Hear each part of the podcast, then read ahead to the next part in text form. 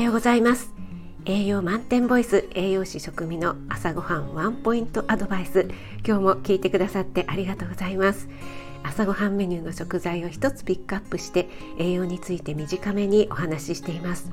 お出かけ前の支度中移動中に耳だけ傾けていただけると嬉しいです。夜は今まで通り簡単聞くレシピ調理法食品の効果効能について放送しています。はい今日の食材はアスパラガスです、えー、アスパラはこの名前のまんまなんですがアスパラギン酸というアミノ酸が含まれています。このアスパラギン酸なんですがエネルギーの代謝ですね。エネルギー源として最も利用されやすいアミノ酸の一つなので疲労回復効果が期待できます。栄養剤にもねアスパラギン酸って入ってたりしますよね。アスパラガスだからアスパラギン酸。覚えやすいですよね。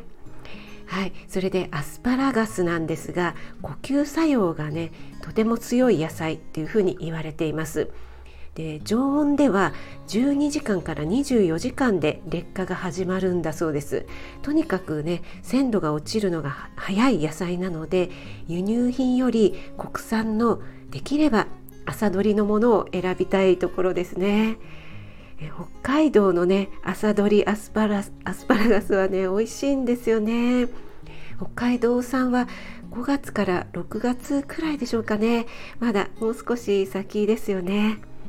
え今月最後の日曜日25日にアスパラを使った料理ライブをする予定なのでよかったらぜひご参加ください。お待ちしています。あなたが美味しく食べて美しく健康になれる第一歩を全力で応援します。フォローいいね押していただけると嬉しいです。4月13日火曜日。今日も良い一日となりますように。気をつけていってらっしゃい。